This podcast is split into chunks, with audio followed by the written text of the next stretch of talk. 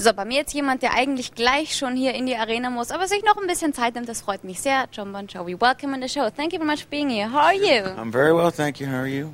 I'm fine. Have you ever been in Parma before? No, no, I haven't. No, Really? it's It's gorgeous. Yeah. What about your Spanish? Did you have the chance to exercise it or not yet? Uh, um, I just called to Tico, and he he speaks all the Spanish for us. okay, he's a translator in the band actually these days. right. Got you. You're here to perform. You want to make a history, uh, a memory. You're a new singer from this album, Lost Highway, by the way. Um, so I heard that you were writing the song um, in a very short time when you were playing the acoustic guitar. Would you tell me in which situation did you write the song? Well, someone you know was asking me just the other day, how is it that you go about writing a song? And I said, well, usually I get a title, and everything revolves around the title, the feeling of the music, and then the lyrical content. But in this case, in all honesty, I was sitting around with an acoustic guitar, and I like sort of threw my legs over the table like this, and so then it forces the guitar to be up this high, and I, I put it up here on my chest, so it doesn't call for. Hey, You can't you. really play like that. I'm just because I was picking because you can't even move your hand to strum. Ah, got you. And that's where it comes from. And I just literally laid back on the chair, you know, Nice work, actually, lying around and playing a song. Good work. digging ditches. you Yeah. know. And many artists say that um, it's a little bit difficult for them to write songs if they're happy and everything is fine. Um, the same for you? Is it better to write songs in a melancholic, melancholic situation? And You know, the, the story about that is, is if you're in that good a mood, you, you're going out. You, you know, you don't want to sit around writing. You go to the beach and you go do something.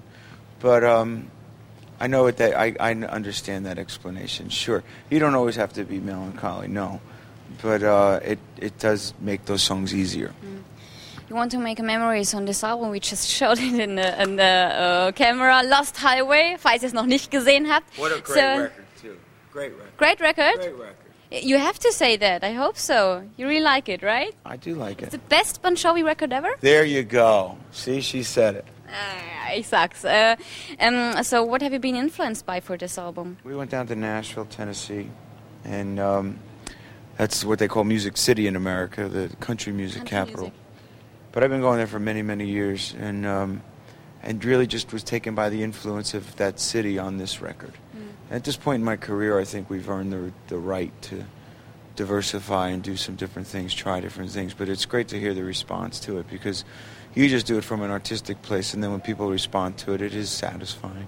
You know, when I talked to Keith Urban a couple of months ago, he said that sometimes it's really difficult to say whether a song is uh, country music or rock music. Bon Jovi actually was the first rock band having a number one chart hit in the country chart. So, would you agree that these music styles are approaching to each other? Oh yeah, I do. I, look, as much as I'd love to tell you how brilliant Richie and I are for writing "Who Says You Can't Go Home," the truth of the matter is the lines are more blurred, and um, a lot of the people in that country market probably heard you know one or two of my records over the years. You know, so the chances are that you know they, they had "Slippery When Wet" or had "New Jersey" or had "Keep the Faith," and so the idea that that, that crossover has happened, um, and there's great songwriting, pop country stuff like Keith Urban, Kenny Chesney, Sugarland, Big and Rich, that really fit on those rock stations.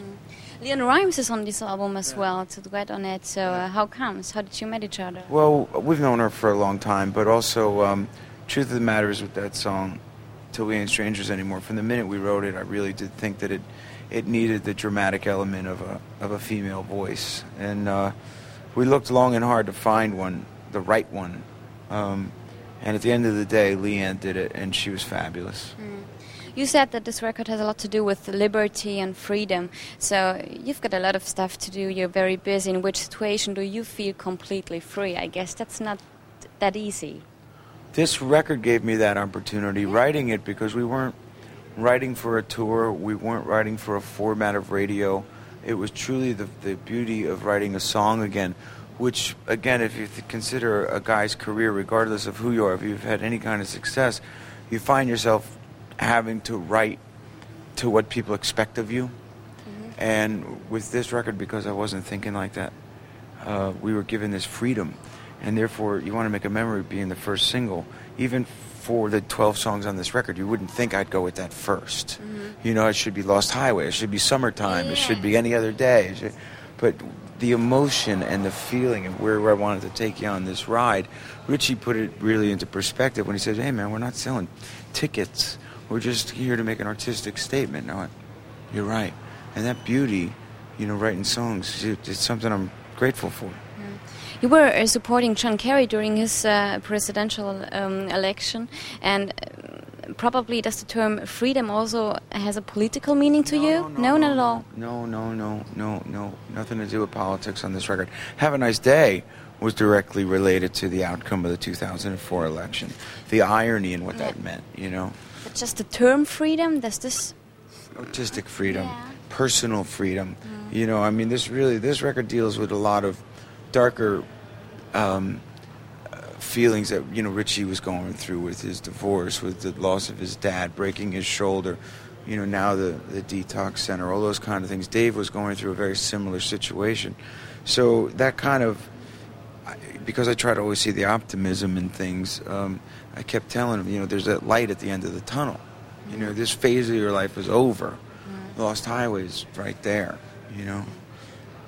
So tonight you're going to be at Wetten dass, but tomorrow you'll be in London uh, to uh, do a concert over there. So when will you be back in Germany then? When can the fans see you in Germany? Well, the tour won't be until next year, unfortunately. We're too overwhelmed with a lot of things work-wise. But, um, you know, that's why we have to make do with things like Wetten dass and, uh, until we can come over and do something otherwise promotion. And then the tour will be in the spring. So um, I hope to see you there. Thank you very much, Jon Bon Jovi, hier bei uns bei Online.